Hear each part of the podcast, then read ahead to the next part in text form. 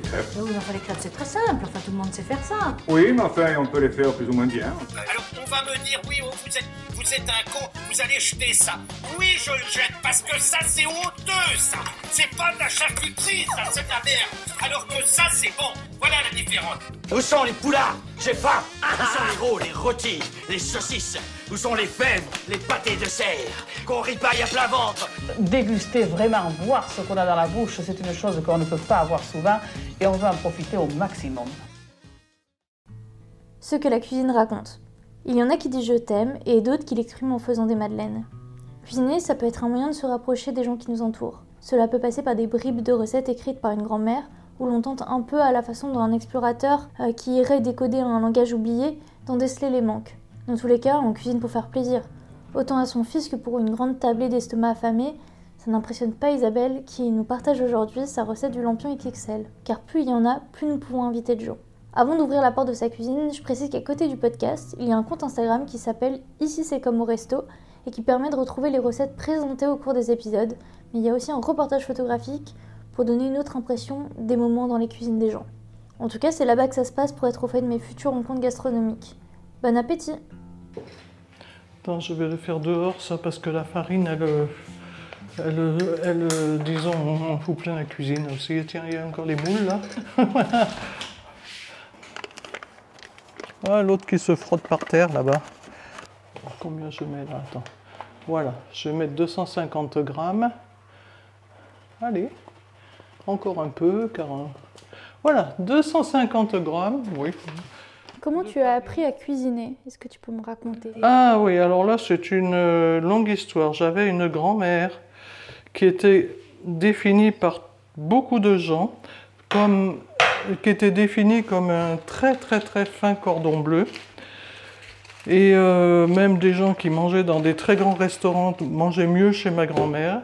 Elle nous a donc euh, fait toujours des nourritures euh, simples mais euh, goûteuses. Hein, goûteuses, fines, on va dire. Après, il y avait une chose, c'est que ma grand-mère ne montrait jamais ses recettes ni sa façon de faire. On n'avait pas le droit de venir. Alors donc moi, un jour, j'ai eu envie de faire de la cuisine. J'étais déjà plus âgé. On était sur Paris et j'avais remarqué une chose, c'est que ma grand-mère avait horreur de faire des gâteaux. Et je me suis lancé dans les gâteaux. Et j'ai fait des trucs absolument extraordinaires dont le gâteau, je me souviens, dent de loup, qui était une sorte de génoise avec des du citron citronné avec des, du cédra et dont mon frère raffolait. Alors ça c'était très simple. Mais après j'ai fait des gâteaux plus compliqués. Après j'ai fait des des Paris-Brest, des, gâteaux de ce genre qui étaient quand même très bien réussis, des Saint-Honoré. Là j'aurais pu avoir mon certificat en pâtisserie, euh, donc des gâteaux beaucoup plus élaborés. Et puis après, ben, finalement, j'ai fait mes études et tout s'est arrêté. Euh, j'ai pas eu l'occasion de faire les choses. Et euh, c'est quand je suis revenu, enfin quand je suis revenu euh, dans le sud et que j'ai ouvert mon cabinet, on était toute une équipe de, jeunes, et donc à jouer au tennis. Et il se trouvait que parmi mes patients, il y avait des gens qui avaient des vergers. Et là, euh, ils me ramenaient des caisses entières de fruits de toutes sortes. Donc j'ai commencé à faire des confitures. Et les pots devenaient de plus en plus grands parce que les- les copains, ils adoraient ça. Et après, bon, on se faisait des bouffes comme euh, un tas de jeunes, surtout qu'à l'époque, il n'y avait aucune distraction autre. Et chacun apportait quelque chose. Et moi, le must du must, et tout le monde venait chez moi à cause de ça, c'était l'omelette norvégienne. Grâce à une euh, sorbetière qu'avait ma grand-mère. Alors un truc maintenant qui serait interdit dans le public parce qu'on mettait la sorbetière raccrochée au truc électrique dans le congélateur, mais il faisait une glace euh, absolument superbe. Bon, j'ai perdu cette sorbetière, donc euh, j'ai arrêté les choses. Et puis, ben, il faut savoir que moi j'ai vécu dans, j'ai été élevé dans plusieurs pays. Et euh, quand on avait l'occasion d'aller manger en- dans un restaurant vietnamien, moi ça a été mes cinq premières années, moi je retrouvais tous les goûts. Et donc je me suis dit, bah, Je vais faire de la cuisine euh, vietnamienne et je me faisais mes pla- plaisirs en faisant mes riz cantonais, en faisant mes soupes chinoises, en faisant un tas de plats de ce genre. Et il faut savoir aussi que euh, j'ai visité plusieurs pays. Et donc, euh, j'ai visité la Grèce particulièrement, où je me suis retrouvé dans des familles qui étaient ravies de me montrer les choses. J'ai vécu ensuite euh, encore en Afrique. Bon, là, rien s'est passé, mais j'étais jeune. Et après au Maroc, où euh, Rachida me montrait comment on faisait sa cuisine.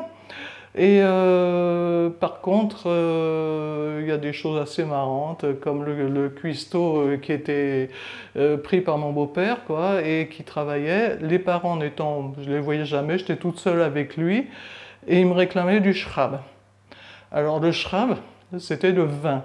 Et alors il n'osait pas aller dans la cave, mais moi j'allais croire que je lui ai donné les meilleures bouteilles de sa vie en lui disant tiens voilà, je savais pas ce que c'était, j'avais 16 ans, je savais pas ce que c'était et il s'est tapé des vins absolument fabuleux quoi.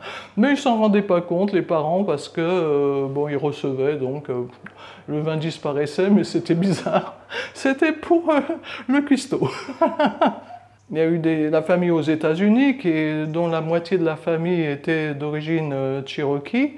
La famille cherokee avait donc euh, une cuisine absolument savoureuse. Et donc ils m'ont montré aussi euh, comment ils faisaient. Et là, franchement, en vivant avec eux, on échangeait nos recettes, recettes françaises, recettes indiennes plus que américaines. Enfin, on faisait beaucoup de choses.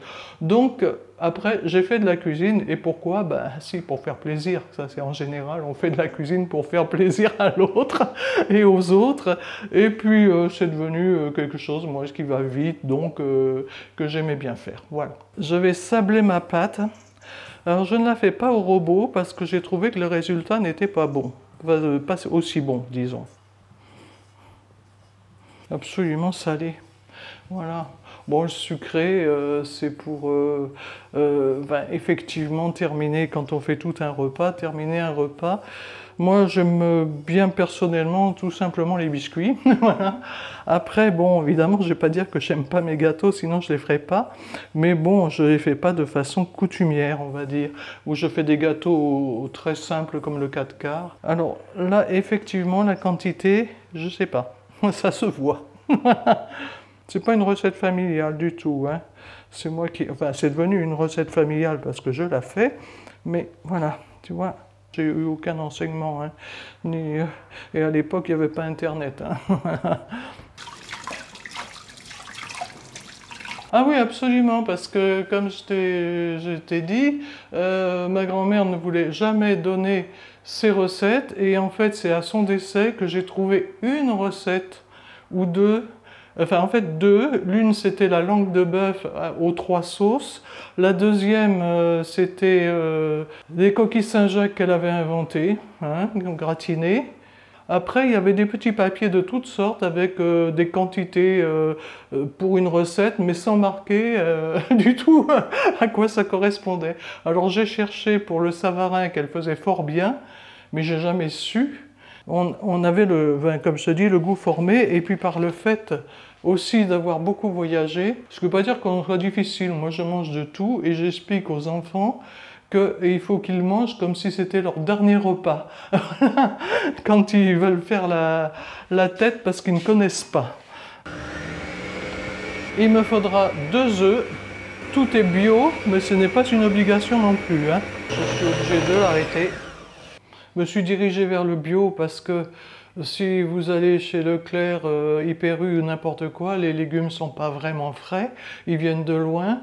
Les marchés, personnellement, j'avais pas le temps de les faire, donc je n'y allais pas. Et dans le bio, ben, on a des jeunes agriculteurs euh, qui font des efforts et qui te livrent des produits frais. Alors évidemment, c'est critiqué en disant que les champs d'à côté euh, peuvent donner des pesticides ou tout ça. Tout ça, c'est sans doute plausible. Par exemple, euh, je n'achète pratiquement plus de fruits, sauf que là, j'ai fait une petite incartade parce que effectivement, ils sont bons, parce que les fruits sont cueillis non mûrs, et moi, je trouve qu'ils n'ont plus du tout de goût. Parce qu'en principe, le, téléphone se met à l'heure, mais pas le, Ah bah ça va, on n'est pas en retard, c'est bon. J'avais peur qu'on soit un peu juste. Mais la cuisine, c'est extrêmement simple. Il faut simplement avoir. Enfin, je ne parle pas de la cuisine gastronomique, hein, bien entendu. hein, mais la cuisine familiale, c'est extrêmement simple. Il suffit d'avoir envie de la faire, c'est tout. Alors, il est vrai aussi pourquoi je fais de la cuisine. C'est parce qu'effectivement, comme tout un chacun plus jeune, j'ai acheté des boîtes de conserve et j'ai acheté des plats tout préparés que j'ai trouvé totalement insipides, enfin pas bon du tout, même disons.